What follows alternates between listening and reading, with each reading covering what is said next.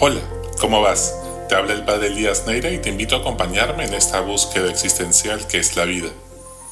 Hemos terminado un año complicado, que nos ha obligado a adaptarnos, a reinventarnos. Ha habido momentos difíciles, todos hemos perdido personas queridas que han partido a la casa del Padre.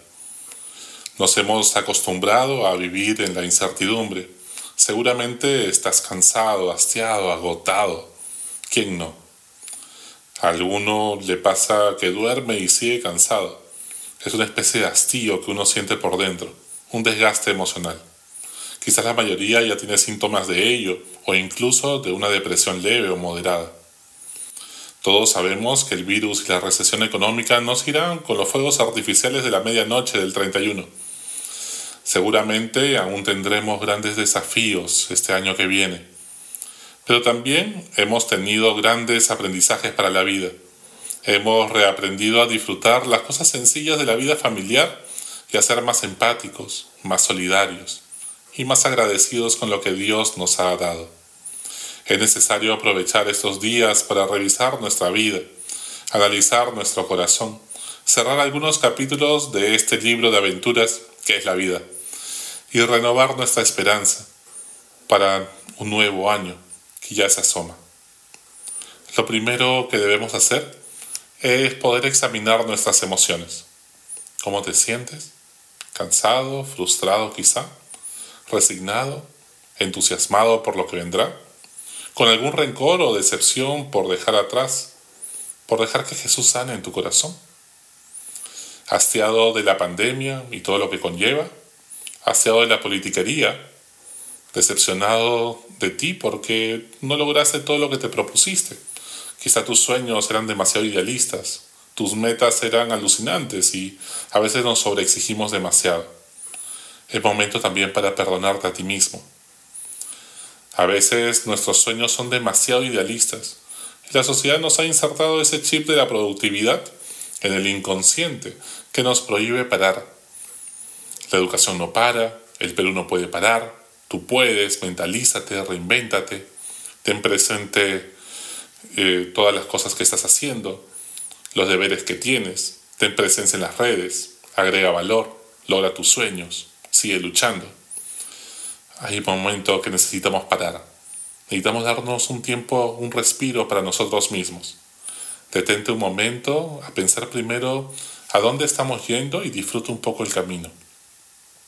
El problema es que incluso algunos estamos tan obsesionados con ello que hasta incluso cuando paramos un momento para disfrutar o para reflexionar, sentimos la culpa de sentir que estamos perdiendo el tiempo. Y nada es verdad. Realmente reflexionar es no es perder el tiempo, es realmente aprovecharlo al máximo. Nadie se muere si tomas un respiro. Detente aquí y ahora. Lo segundo es la capacidad de poder pedir perdón. Pide perdón con humildad. ¿Qué cosas necesitas pedir perdón ahora por este año que ha pasado? Nadie es perfecto y todos hemos pecado, y por eso todos necesitamos también del perdón y la misericordia de Dios. Es importante ser humildes. Cuando se siente amado gratis, y no porque me lo merezco, entonces soy capaz de pedir perdón con humildad y confianza en el amor que Dios nos tiene. Recuerda que Jesús nos amó primero. Él decidió amarnos gratuitamente y entonces nos llenó de diferentes cualidades y fortalezas para también nosotros con nuestro esfuerzo poder servir y ayudar a los demás con generosidad. Recuerda que Jesús decía que solo quien tiene conciencia de lo mucho que se le ha perdonado es capaz también de amar mucho y ser empático y generoso para con los demás. Hay a veces cicatrices en el corazón que cuesta dejar que Jesús, médico del corazón, pueda sanar. Andamos con muchos de equipaje pesado que no nos deja avanzar en la vida. ¿Cómo perdonar? Aquí algunos consejos muy prácticos y sencillos que ya antes los he mencionado. Primero, acepta que le guardas rencor a esa persona que te ha hecho daño, que es subjetivo, que tiene una parte de subjetividad, por supuesto que sí, pero también una parte y un hecho objetivo, que te dolió lo que te hicieron. Segundo, Reza por esa persona a quien le guardas rencor, para que nuestro corazón no se vinagre, para que incluso esa persona se arrepienta y cambie con la ayuda de Dios. Tercero, Mira los aprendizajes que de ese dolor, pues que Dios no ha querido, Él mismo saca para ir formando nuestro corazón cosas buenas. Sin esos aprendizajes y experiencias no serías tú. Todo Dios lo usa para el bien de quienes Él ama y los va preparando para su misión, para su propósito. Si, si nunca has sufrido, dudo que tengas la capacidad de dar empatía por alguien que sufre. Cuarto, decide perdonar. Así la persona no te haya pedido perdón.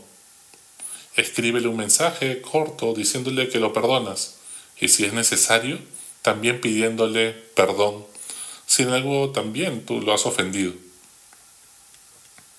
En tercer lugar, agradece a Dios. ¿Con qué cosas que han ocurrido este 2020 te sientes agradecido con Dios? Sí, este año tan loco aún vale la pena estar agradecidos. Siempre podemos ver el vaso medio lleno o medio vacío. Tú decides. ¿Qué cosas en tu vida han pasado que no puedes haber sido coincidencia, sino que realmente ha sido la mano de Dios providente que va escribiendo derecho en reglones torcidos? Un Dios que se manifiesta en la brisa suave del viento, que si no estás aquí ahora, sino viviendo deprisa entre las mil tareas que tienes que hacer y tu checklist, no te percatas de su presencia. Un Dios en quien puedes confiar porque no hay mal que por bien no venga. Conecta los puntos de tu historia en este año 2020 y mira cuántos tenemos que agradecer a pesar de todo. Es un año en el cual hemos tenido mucha vida familiar, un año en el cual hemos aprendido también a disfrutar más de las cosas sencillas de la vida, sin agobiarnos tanto y saber que no necesitamos un gran regalo o un gran viaje para poder realmente disfrutar. En cuarto lugar, toma conciencia de los aprendizajes que has adquirido de cara a tu misión, a tu propósito. ¿Cómo te ha ido este año 2020? ¿Qué cosas nuevas has aprendido? ¿Todos nos hemos vuelto quizá más tecnológicos? ¿Eres una mejor persona que hace un año? Sin duda será un año que nadie olvidará. Un año que nos ha desafiado a dar lo mejor de nosotros. Un año donde hemos tenido que desaprender para volver a aprender nuevas cosas. Ánimo, que seguro en muchas cosas eres una persona más madura y una mejor versión de ti, más parecido a Jesús. En quinto lugar, visiona el 2021. ¿Qué te está pidiendo Dios a gritos que hagas este próximo año 2021? ¿Qué sueños Dios ha puesto en tu corazón? ¿Qué cosas has aprendido la lección y piensas hacer diferente este año que comienza? ¿Cultivar más tu vida familiar? ¿Valorar más la vida? ¿Comer más sano y hacer deporte o actividad física? ¿Ser solidario y generoso con los demás? Comienza a planificar tu próximo año poco a poco Recuerda que no son tus proyectos en los que Dios te ayuda. Es más, es lo que Dios ha soñado para ti y tú lo ayudas a Él. Así que relájate un poco y acompáñalo y sé capaz de asombrarte de cada milagro, cada maravilla que Dios hace, porque tu vida es un milagro de Dios. Déjale a Dios ser protagonista de tu historia y disfrutarás un poco más el camino en vez de estresarte tanto. Para terminar, ya antes les he mencionado esta oración que siempre de todos los comienzos de un nuevo año siempre la medito mucho. Dice la Madre Teresa de Calcuta así, aunque sientas el cansancio, aunque el triunfo te abandone, aunque un error te lastime, aunque un negocio te quiebre, aunque una traición te hiera, aunque una ilusión se apague, aunque el dolor queme los ojos, aunque ignoren tus esfuerzos, aunque la ingratitud sea la paga, aunque la incomprensión corte tu risa, aunque todo parezca nada, vuelve a empezar. Y sí, es un año para volver a empezar. Que en esta época del año, el nacimiento del niño Jesús nos llene de esperanza y entusiasmo para hacerte cargo de tu vida y al servicio de los demás el próximo año. Y Mamá María te enseña a valorar y amar más a tu familia. Hasta la próxima. Sigue buscando que Él te encontrará.